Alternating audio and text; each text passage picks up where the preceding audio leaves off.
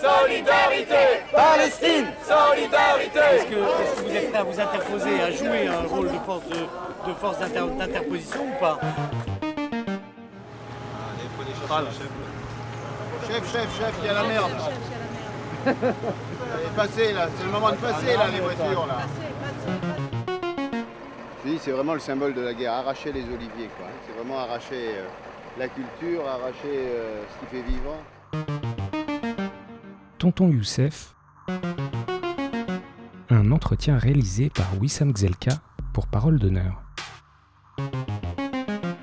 Antiracisme politique, lutte pour la Palestine, Youssef Boussouma nous raconte sa vie militante. Un podcast édité par Jean 2000. Et, euh, et donc là, c'est un extrait d'un film que vous pouvez voir en accès libre euh, très facilement. Vous mettez simplement Vimeo, Vimeo euh, Voyage en Palestine, hein, et vous tombez dessus. C'est le film qui a été fait de, des deux premières missions civiles, hein, des deux premières missions civiles de, de, de l'été euh, de l'été 2001. Et là, euh, nous étions en train de... Enfin, je vous ai passé un petit, un petit passage euh, de, ce, de cet excellent film. hein. vous verrez tous les acteurs du mouvement social, comme je vous l'avais dit, euh, euh, Jean-Claude Amara, euh, Beauvais, euh, Jean-Marc Ayrault, etc. Tous ces gens qui nous accompagnaient. Il est formidable. C'est un documentaire donc qui a été fait par euh, Samir Abdallah, qui était donc un des initiateurs euh, des missions civiles. Et euh, je vous ai mis cet extrait. Alors cet extrait, ça se passe dans la bande de Gaza, dans le camp de Khan Younes. Vous savez, il faut, comprendre que à chaque fois que vous avez une ville euh, palestinienne, les- à côté de chaque grande ville palestinienne, que ce soit aussi bien dans la bande de Gaza qu'en Cisjordanie, ou même à Jérusalem, eh bien, euh, on a un camp de réfugiés. Ouais. On a un camp de réfugiés qui va avec. Alors, ces réfugiés, de, qui- ces camps de réfugiés de Gaza, ce sont les Palestiniens qui ont été expulsés en 48. Hein, donc, euh, depuis 48, ils sont dans ces camps. Depuis 1948, ils sont donc dans ces camps. Alors, ces camps sont devenus, au début, c'était des camps de tentes, exactement euh, comme cette tente dans laquelle vit cette dame. Parce que, à nouveau, à chaque fois que des maisons sont détruites, et Israël détruit sans arrêt des maisons, il faut le savoir, hein, il y a 3000 maisons qui ont été détruites euh, euh, comment, euh, depuis une quinzaine d'années euh, comment, en Palestine. hein.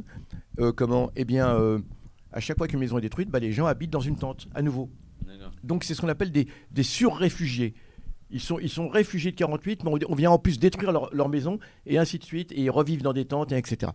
Et donc, euh, c'était pour vous montrer, donc là, c'était le camp de réfugiés de Khan Younes, qui un des plus pauvres, hein, euh, qui un des plus pauvres. Et, là, euh, donc, vous voyez la détermination de cette, femme, qui termine par cette parole Nous allons nous battre pour nos droits, et s'ils ne veulent pas la paix, ils auront la guerre. C'est-à-dire qu'en dépit, de, en dépit de, tout ce qu'ils subissent, les Palestiniens veulent la paix, bien évidemment. Je crois qu'aucun peuple au monde n'aspire plus à la paix que, que le peuple palestinien. hein. Ça, c'est clair. C'est eux qui subissent cette, Ouais. cette violence euh, Ouais, effroyable. tous les jours. On l'a vu encore. hein. Mais ils sont prêts à lutter jusqu'au bout. Et c'est ça qui fait la grandeur de ce peuple. C'est pas un peuple qui pleurniche. Je suis désolé, je ne dis pas que d'autres peuples pleurnichent. Mais simplement, ce que je veux dire, c'est que c'est pas un peuple qui est uniquement dans, dans, dans la demande de compassion et qui. Alors évidemment, euh, ils, euh, ils, euh, ils- ils ne ce sont pas des bravaches, hein, c'est pas des Rambo. Les Palestiniens n'ont jamais prétendu cela. Euh, ils- évidemment, ils, ils demandent à ce que les organisations internationales euh, comment, prennent en charge tout cela pour éviter la violence. justement. parce qu'ils ne veulent pas de violence. Et si les choses pouvaient se passer euh, le, le plus simplement possible, euh, pacifiquement, euh, ils seraient les premiers, euh, à, bien sûr, à le vouloir. Les, les sionistes de gauche ne veulent pas aborder la droit du- le, le droit au retour Bien sûr. Parce que ça va effectivement poser problème. Voilà. Bien sûr. Mais bon. Euh, J'aime pas assommer les gens avec des images dures, hein. mais, mais euh, même nous en Palestine, et pourtant c'était euh, à l'époque, c'était pas, ça n'a même pas atteint le degré. C'était terrible. C'est terrible ce qu'on a vu. C'est terrible ce qu'on a vu. Je veux dire, c'est- Mm. c'est terrible ce qu'on a vu. Et, et il, n'est pas nécessaire de montrer du sang ou de montrer des, des choses. Sur ces 13 millions de Palestiniens, 8 millions sont en dehors de la Palestine, ré- répartis dans le monde entier, dans, dans les camps de réfugiés au Liban, en Jordanie, ou exil- exilés dans des villes même simplement, mais 8 millions sont exilés. Et les 5 millions qui restent en Palestine, euh, toute partie de la Palestine confondue, euh, Gaza, la Cisjordanie, la Palestine de 48 euh, que, que les sionistes appellent Israël, eh bien euh, ces 5 millions euh, vivent, une vie impossible, on l'a vu encore récemment, une vie impossible dont le but est de se débarrasser d'eux jusqu'au bout. Et euh, voilà. Donc euh, le problème est là. Alors Madame Adler, il n'y a, il n'y a plus d'État d'Israël, mais la question de savoir comment l'État d'Israël s'est installé. Sur quoi il s'est installé? Il s'est installé sur un terrain vague. Est-ce qu'elle va nous ressortir la, la fable habituelle? Euh, C'était une terre euh, sans peuple pour un peuple sans terre? Mais c'est absolument extraordinaire, ça. Ces gens, ces Occidentaux qui arrivent quelque part dans le monde, et dès l'instant où, cette, où, où cette partie du monde n'est pas peuplée d'Occidentaux, ils décident que la- cette terre est vacante et qu'on peut y faire ce que l'on veut et que le peuple, on peut l'écrabouiller, le peuple sur place, on peut réellement l'écrabouiller. En faire ce que l'on veut. Et après, on va à la télévision euh, dire eh ben, s'il y a plus de. euh, s'il y a le droit au retour, il n'y aura plus d'État d'Israël. Mais Madame Adler, vous êtes tranquille à Paris, vous. Vous savez ce que vivent les, les millions de Palestiniens qui sont en exil depuis 1948 et qui luttent depuis même un siècle, parce que ça, Ouais. Israël a été créé, mais depuis euh, le début du XXe siècle, la colonisation. euh, euh, vous le voyez tous les jours, on voit les colons, les colons qui frappent les Palestiniens, qui les tuent, qui les massacrent, sans être le moins du monde inquiété. On a l'armée israélienne qui est là, on, voit ce qu'ils font, qui détruisent, qui... Ça ça n'émeut pas Madame Laura Adler. Oui, non, mais c'est ça. La, la- la priorité, c'est de sauver l'État d'Israël tel qu'il est actuellement. C'est ça. C'est ça. C'est euh, bon, le, le droit, le droit international, le droit aux réfugiés de revenir sur leur terre. Il y a quand même Israël euh, qui va disparaître, quoi. Ah oui, non, mais ouais. c'est- oui, c'est c'est Israël, État de privilégiés, Ouais. d'accord, où Madame Laura Adler pourra aller se, continuer à se faire bronzer chaque été, je suppose. Non, parce que c'est son problème. hein, sans, être, sans être importuné, sans être importuné par tous ces Arabes. Mais qu'est-ce qu'ils font là, tous ces Arabes? C'est absolument incroyable, Madame Adler qui va en Palestine, qui mais, mais qu'est-ce qu'ils font là, tous ces Arabes hein? C'est le fameux sketch de Guy Bedos. hein, le. Maroc, j'aime beaucoup, mais qu'est-ce qu'il y a comme Arabe hein? Bon, voilà. Plus Mais il y a beaucoup de gens sur la question de- d'Israël qui perdent, euh, qui perdent leur. tout euh, repère humain. Ouais, ouais, Tout repère humain, humaniste. Ouais. Ils sont d'une dureté, mais absolument effroyable. Ouais. Ces gens-là, ils vont vous parler du droit international, mais quand il s'agit de la Palestine, ils oublient tout.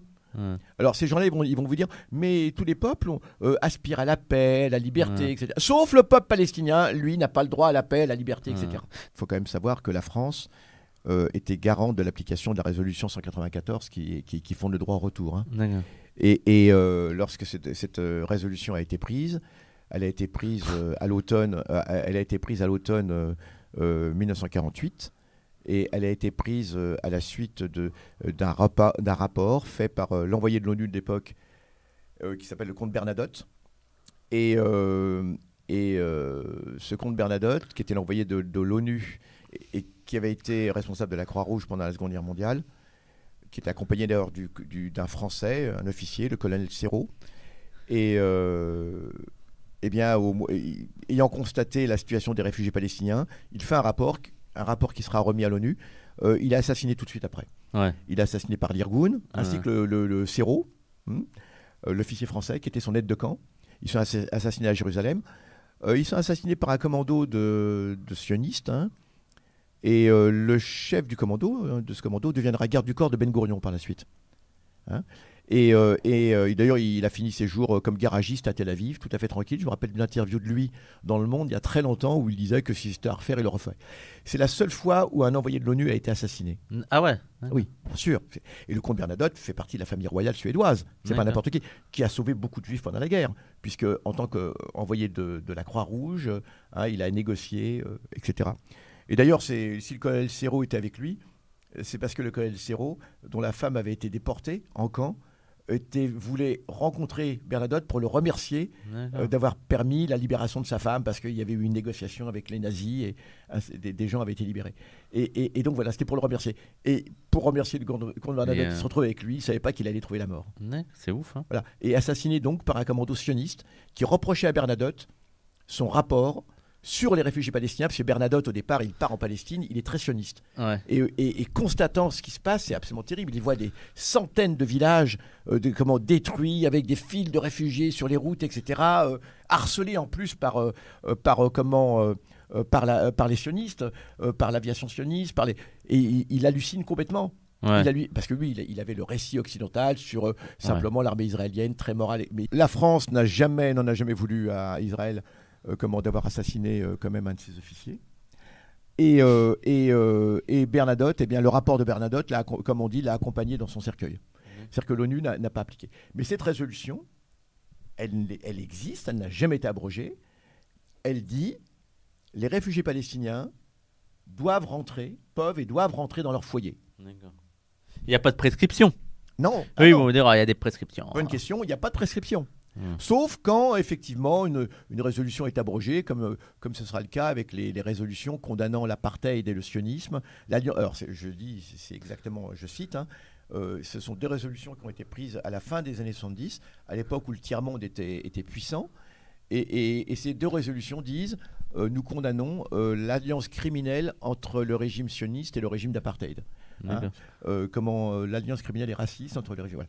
Ce sont, ce sont des, ré- des résolutions qui condamnent le, le sionisme qui, euh, comme étant un racisme de, de concert avec l'apartheid d'Afrique du Sud à l'époque. Parce qu'Israël et l'Afrique du Sud étaient les deux États les plus, D'apartheid. les plus alliés au monde, Ouais. mais surtout à tout point de vue. Ouais. Il faut savoir que des, des parachutistes, des parachutistes sud-africains euh, se sont battus aux côtés d'Israël contre les Arabes pendant la guerre de 67. D'accord. Hein, L'Afrique du Sud a même envoyé des, des- des troupes aux côtés d'Israël.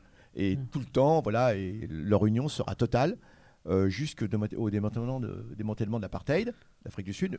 Malheureusement, l'autre apartheid, celui d'Israël, n'a toujours pas été démantelé. Euh, J'aimerais bien te. T'as as vu euh, Orviller euh, tu, tu parlais d'apartheid.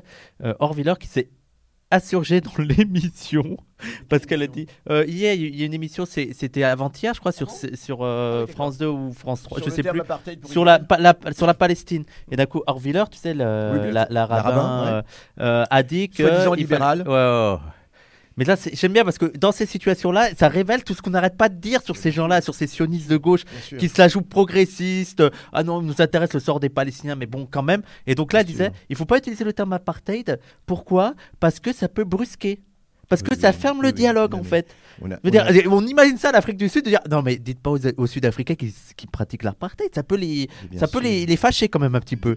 Euh, ne dites pas aux nazis qu'ils pratiquaient l'apartheid contre, Et les, contre, contre les et même juifs plus, pendant euh, la montée. génocide, quoi. Bien sûr, et le génocide même. ça peut les brusquer, ça Oui, ferme le dialogue. Oui, en oui, fait. alors je parle même pas du génocide, non, moi je parlais, je Ouais. parlais même de la, de la montée du nazisme, quoi, où il y avait déjà un apartheid euh, Ah, contre les juifs qui, qui est institué en Ouais. Allemagne. hein. Fallait surtout pas dire parce que c'était contre-productif. Vous savez que, mais cela dit, il y, a des- il y a, quand même euh, à l'époque, n'oublions pas qu'il y avait quand même euh, aux États-Unis des gens qui qui trouvaient pas ça si terrible que cela, euh, ce que faisaient les nazis en Allemagne. hein. Ouais. Euh, pour D'ailleurs, il faudrait- il Roosevelt entre autres. hein. Il faudrait interroger le, le récit de euh, les Occidentaux qui ont, ont réagi en, en soutien aux Juifs. Alors que moi, je pense que ils auraient beaucoup, beaucoup plus de temps si ça contrevenait pas directement à leurs intérêts, l'Allemagne. C'est-à-dire que l'Allemagne aurait pu continuer à avoir des lois euh, antisémites, à traiter euh, de manière totalement euh, catastrophique les Juifs et tout, à être inhumain avec les Juifs, tant que ça ne brusquait pas leurs intérêts. Et en fait, là, ils ont fait un récit. Les Occidentaux sont allés sauver les Juifs parce qu'ils étaient euh, attaqués. Je suis en mode. Alors, Moi, j'y crois pas trop, trop. Alors, non seulement tu n'y crois pas et tu as parfaitement raison, mais ce serait même bien un jour de consacrer une émission à cela. Ouais. Parce que pour détruire la, la- la principale euh, fake news, l'énorme fake news, selon laquelle, selon laquelle eh bien, le monde occidental euh, est- était compatissant vis-à-vis des souffrances des juifs. Alors, aussi bien avant la Seconde Guerre que après la Seconde Guerre. Parce que ça vaut vraiment la peine. Je vous conseille un bouquin déjà, si vous, si vous êtes intéressé, un bouquin qui s'appelle Les Américains et la solution finale et qui, et qui fait le point là-dessus, et vous allez découvrir des choses absolument incroyables. Alors voilà, euh, très rapidement, il faut bien comprendre une chose, c'est que les Occidentaux, euh, je dis bien, je ne parle pas d'associations, je, ne dis pas- je ne parle pas de gens de gauche, etc., je parle des régimes politiques, évidemment, euh, avaient très peu, euh, je veux dire, avaient très peu de compassion pour la situation des Juifs Bah oui. euh, avant la Seconde Guerre. Ouais. Mais le problème, c'est que donc euh, la, la répression et les, les massacres, et bon, en tout cas tout, tout le début, euh, comment de, de- de- de- de ce qui deviendra le- la Shoah, n'aurait pas eu une telle ampleur s'il n'y avait pas eu une complicité occidentale. Bah oui. Et cette complicité, elle s'est faite principalement euh, à travers une chose, c'est l'immigration, le refus d'immigration. On constate qu'avant la Seconde Guerre mondiale, évidemment, on vous dit la Palestine était le seul refuge et les Palestiniens. Alors d'abord, les Palestiniens, le peuple palestinien hein, et la, la Palestine est le pays du monde qui a accueilli le plus de réfugiés juifs avant la Seconde Guerre. Donc en quelque sorte, hein, qui en a sauvé le plus, bien évidemment. Ouais. Euh, qui est, et, et ça, c'est quand même important de le dire. C'est qu'aujourd'hui, on applique aux Palestiniens. Alors, on va nous dire, ils n'étaient pas. euh, oui, sauf que les Palestiniens n'étaient pas contre le fait que des Juifs viennent se réfugier. Ils étaient contre le fait qu'on colonise leurs terres. Ouais, ouais. C'est deux choses différentes. leur terre pour. euh, Et d'ailleurs, la meilleure preuve, c'est qu'il n'y a jamais eu aucune complaisance des Palestiniens vis-à-vis du nazisme. hmm. On nous cite à chaque fois le grand moufti. Mais le grand moufti, c'est le grand moufti. Mais il n'y a eu en Palestine aucun mouvement politique on aurait pu dire, bah, Mais- euh, vu que les Palestiniens étaient, euh, comment subissaient une colonisation, euh, comment sioniste, euh, donc on aurait pu, eh ben non, bah non, bah, bah on, on serait, on serait bien en peine de trouver en Palestine un, un seul mouvement. Euh, qui, qui- qui- qui aurait été favorable, ou même un mouvement clandestin, puisque les Anglais étaient en Palestine, euh, qui, aurait, euh, comment, qui aurait été favorable au nazisme. C'est absolument faux. Et au contraire, beaucoup de Palestiniens, on va nous dire ils étaient obligés sans doute, mais beaucoup de Palestiniens vont combattre dans l'armée britannique contre les nazis. Alors ce que je veux vous dire, c'est que les Occidentaux ont fermé leurs portes aux réfugiés juifs avant la Seconde Guerre. Hmm. Des lois ont été votées qui limitaient l'émigration des réfugiés juifs d'Europe vers, euh, vers euh, d'abord euh, vers la France, vers, vers l'Europe occidentale, hein, vers l'Europe de l'Ouest, mais euh, donc comment Royaume-Uni, France, etc. Mais également les États-Unis. Ouais. Et des pressions ont été faites pour que les juifs n'émigrent pas là-bas. Et je peux vous dire une chose, c'est que, c'est que les, les sionistes ne se sont jamais opposés à ces lois. Pour une raison qui est simple, c'est que les sionistes voulaient absolument que les juifs n'aient pas d'autre solution que aller en Palestine. Et il y, a- il y a des tas de... Tout ce que je vous dis est parfaitement documenté, si vous êtes intéressé. hein. Euh, mais allez lire là, le- Les musulmans et la machine de guerre naziste de David Motadel. C'est c'est une thèse euh, d'un chercheur américain. Excellent, excellent bouquin. Et qui détruit tous les discours sur euh, la, la pseudo-attirance des musulmans avec le régime nazi. Et notamment, il, va- il, peut- il travaille beaucoup sur les- l'image du grand moufti. Il montre que, bah, en fait, le grand moufti, il était avant, avant le, le- le- le rapprochement avec les nazis, il était déjà un peu en, chute, voilà, en, en chute de, de reconnaissance en Palestine. Et en fait, il y a une sorte de contrat. euh, il y a une sorte de les deux, euh, les deux camps, ça leur allait parce que en même temps, le grand moufti pouvait chercher une crédibilité avec les nazis pour se donner euh, l'impression d'être le porte-parole des Arabes, et en même temps, les nazis pouvaient utiliser le grand moufti pour faire croire que les Arabes étaient avec eux. Mais pour- dans la et pour- réalité, Et pour gagner la sympathie des Arabes. voilà, et dans la réalité, ça n'a eu aucun, aucun effet. Alors non seulement ça n'a eu aucun effet, mais n'oublions pas que le grand moufti euh, comment, euh, était d'abord euh, l'homme des Anglais. L'homme des Anglais, et, et que justement il a été discrédité pour cela. Euh, le, grand moufti était quelqu'un qui disait faisons confiance à nos amis anglais pendant l'époque du mandat. Au, euh, euh, moment où les Palestiniens commencent leur, grande insurrection, la grande intifada de 36, il faut comprendre que les Palestiniens, il faut d'abord comprendre, pas comprendre, mais il faut savoir que les Palestiniens ont lancé une grande révolution, c'est la révolution de 36-39. Entre 36 et 39, les Palestiniens ont lancé une grande révolution na- nationale qui, va échouer, certes, mais un très grand mouvement qui va concerner toute la Palestine et qui va commencer par une très longue grève générale, une très longue grève générale depuis six mois. Toute la Palestine va être paralysée pendant six mois. Les commerces, les ports, les dockers, les, agriculteurs. Et, euh, elle va se prolonger, cette grève générale, euh, par, une, insurrection armée dans tous les villages contre les Britanniques et contre les sionistes qui sont alliés aux Britanniques. hein, euh, ce qui deviendra la Haganah, l'embryon de l'armée israélienne. En- encadré par des officiers anglais, notamment l'un qui était un vrai, euh, un vrai criminel, un sadique, pourrais-je dire, qui s'appelle Ord Wingate. Ord Wingate est l'officier britannique, euh, un colonialiste absolument incroyable, euh, d'un esprit sanguinaire effroyable, et c'est lui qui a entraîné les premiers, les premiers escadrons de la Haganah. Et, et d'ailleurs, même l'armée israélienne euh, en fait une gloire, et, et beaucoup d'officiers, après la guerre, se vantaient d'avoir été instruits par, euh, par Ord Wingate. Euh, il mourra par la suite, Ord Wingate, en Birmanie pendant la Seconde Guerre. D'accord? Mais c'était vraiment, euh, excusez-moi l'expression, un salaud, on a le droit de le dire? Voilà, on a le droit de Voilà. le dire. Ouais, Mais ouais. vraiment. Surtout et- si c'était un salaud. oui, oui. Donc, ce que je veux dire, c'est que les Occidentaux, euh, comment, euh, en vérité, qui prétendent avoir été euh, l'ami des Juifs, c'est absolument faux. Ils, ont, ils ont empêché les Juifs. Et, et bien évidemment, il y a eu plusieurs exemples de bateaux, hein, de, de- de- de- de- de bateaux, de, notamment le Saint-Louis, un bateau états-unien, vous le savez, qui était chargé de réfugiés juifs allemands. euh, qui, euh, qui, euh, qui va essayer de gagner l'Allemagne. Enfin, ils pensaient qu'ils avaient réussi à se sortir comment, du guépier nazi. C'était des, des juifs allemands. Et le bateau, lorsqu'il arrive au, comment, à proximité des côtes états-uniennes, on lui fait savoir qu'il ne pourra pas débarquer Ouais. euh, en vertu des lois anti-immigration que les États-Unis ont votées et qui n'ont pas reçu l'hostilité des sionistes. Comme je vous l'ai expliqué absolument, Ouais. il y a eu une complicité des sionistes avec ces lois d'immigration parce qu'ils ne voulaient pas que les juifs euh, aillent ailleurs qu'en Palestine. Ouais. Et, et les, donc les sionistes aux États-Unis n'ont pas du tout, se sont pas du tout opposés à cette loi. Il faut vraiment le savoir. On pourra parler de la conférence de l'hôtel Biltmore 41, etc. Bref. Mais en plus, il faut. Et le bateau a été renvoyé en Allemagne D'accord. avec ces réfugiés qui, qui finiront dans les camps d'extermination. D'accord. Euh, et, et- et le truc le plus terrible, c'est que non seulement avant-guerre, mais après-guerre également, à la libération, de- des, nou- des lois sont renforcées qui interdisent aux réfugiés juifs, donc aux rescapés des camps d'extermination, hein, d'émigrer vers le reste de l'Occident. Mais tout ça est absolument toujours documenté, il n'y a aucun souci. Dans, notre, dans, dans le bouquin dont je vous parlais, Les Américains et la solution finale, d'accord? Eh bien, euh, le but était là encore d'obliger, d'obliger les Juifs, les, ré- les réfugiés juifs, à aller en Palestine.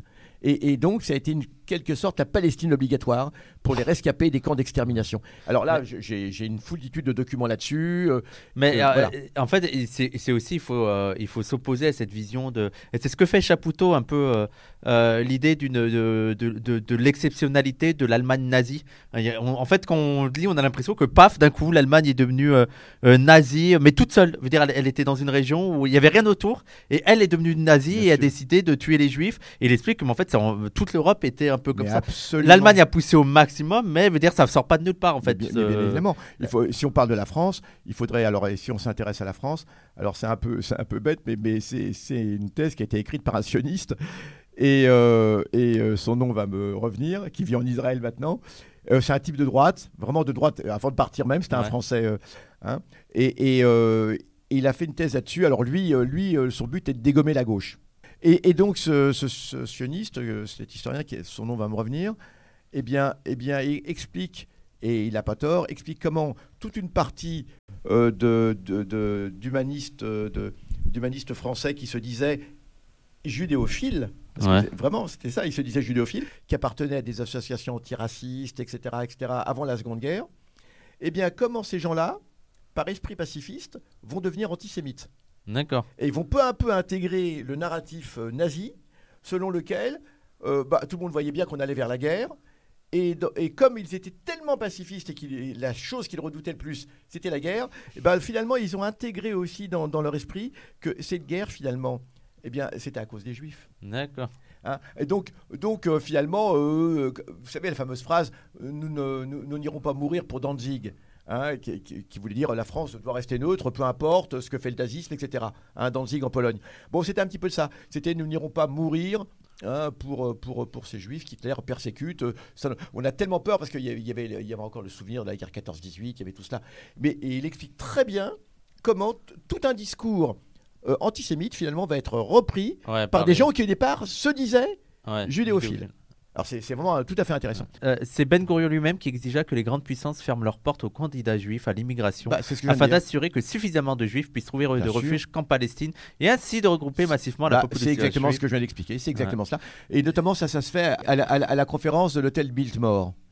Euh, la conférence de l'hôtel Biltmore 41 euh, à New York, c'est là où Ben Gurion prend le pouvoir au sein de l'exécutif sioniste contre l'ancien Weizmann. Weizmann qui paraissait trop modéré hein, pour les sionistes, désormais. Weizmann était un, était un Anglais, hum, un juif anglais, etc., euh, et, et qui, euh, et qui avait eu cette phrase, euh, il disait, la Palestine doit devenir aussi juive que l'Angleterre est anglaise. Ce à quoi Ben Gurion, qui était le challenger, hein, qui, qui voulait prendre la place de Weizmann, euh, disait euh, en fait Weizmann est, un, est trop mou. hein. Euh, non, c'est pas vrai. La Palestine ne doit pas devenir euh, comment, euh, aussi juive que l'Angleterre est anglaise. La Palestine doit devenir aussi juive que possible. Essayez de comprendre. Quand on dit que euh, la Palestine doit devenir aussi juive euh, que l'Angleterre est anglaise, ça veut dire que ça ne veut pas dire qu'il n'y aura que des juifs en Palestine. Parce qu'en Angleterre, il n'y a pas que des Anglais. Ouais. Vous voyez ce que je veux dire hein? Et Ben Gurion répond en disant non, non, elle doit devenir aussi juive que possible. Ça veut dire qu'il faut repousser de- jusqu'au bout, il n'y a pas de limite, jusqu'au moment où il n'y aura plus que des juifs en Palestine. Ouais, ouais. Vous voyez Et c'est comme ça que bon, alors Ben Gurion va prendre le pouvoir. Et Ben Gurion, à la conférence de l'hôtel Biltmore, c'est clair. Euh, alors que à ce moment-là, les, euh, bon, la Shoah va bientôt commencer. Enfin, elle va commencer avec, euh, avec l'invasion de l'URSS en juin 41. On peut- auparavant, il y a quand même énormément euh, comment de bon, il y a des massacres, il y a tout cela, etc. Mais la Shoah en tant que telle. Et au moment donc où la Shoah est en train de se mettre en place, où la Shoah devient, eh ben, la seule préoccupation de Ben Gurion, c'est combattre les Anglais en Palestine, c'est s'opposer Ouais. aux Anglais en Palestine.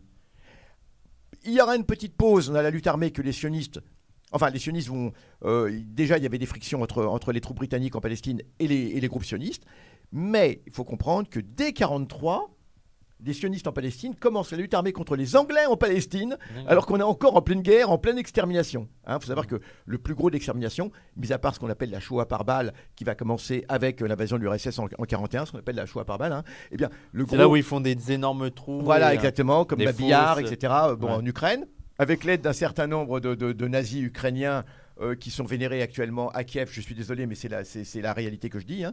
Et, euh, euh, le, comment, le groupe de, de Bandera, le parti de Bandera, nazi ukrainien.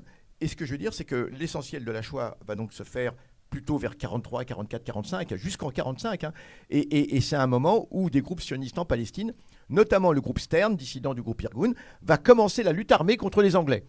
C'est absolument extraordinaire de le dire que les sionistes, pendant qu'il y a la Shoah, des sionistes font déjà, font déjà la lutte armée contre les Anglais en Palestine. Ouais. Bon, alors, c'est- alors après, c'est eux qui vont nous dire que les Arabes étaient les complices des nazis. Alors quant au grand moufti, tu l'as très bien dit, le grand moufti n'a plus aucun rôle en Palestine. Ouais. Il n'avait aucun rôle. Il a fui la Palestine euh, parce qu'il était menacé, il a été condamné à mort par les Anglais. Lorsque l'insurrection euh, comment, en Palestine commence, le grand moufti se rend compte qu'il a été dupé par les Anglais. Hein, et que sa politique euh, de, euh, de comment, d'amabilité avec les Anglais et de, et de considérer, eh bien finalement ça ne marche pas du tout. C'est les Anglais d'ailleurs qui l'ont nommé grand moufti parce que la charge de grand moufti n'a jamais existé en Palestine. Ouais, Hein, ouais, donc on lui a donné ce titre, hein, d'accord, dont il s'est paré. Il réussit à fuir euh, Jérusalem, euh, comment, et puis à gagner, à gagner comment la Syrie, la Syrie française. La Syrie est française à l'époque, d'accord. De là, avec le déclenchement de la guerre, euh, eh bien la, Fran- la France le, le- le- le- le somme de, de partir de Syrie évidemment. Et c'est là qu'il va, il va gagner le seul territoire où il peut aller, c'est les territoires du Reich, Mm. tout simplement.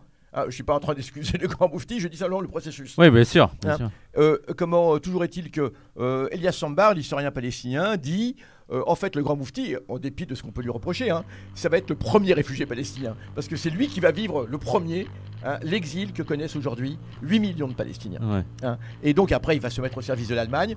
Les Allemands ont tellement peu confiance en lui d'ailleurs hein, qu'ils ne, ils ne lui confient même pas l'émission de radio qu'il demandait Ouais. de Radio Berlin. Donc ce sont, les Allemands avaient une radio, une radio à destination des Arabes, hein, Radio Berlin, la voix des Arabes, et, et il a demandé à, à- à en être chargé. Oh non, non, on lui a même pas donné parce Non, que. mais c'est voilà. totalement exagéré le rôle qu'on lui donne et Bien ça n'a aucune influence. Et c'est vraiment un Bien discours sûr, idéologique pour faire croire que, euh, en fait, ce sont les, euh, les Arabes. C'était Tonton Youssef par Wissam Gzelka, édité par Jean 2000 pour Parole d'honneur.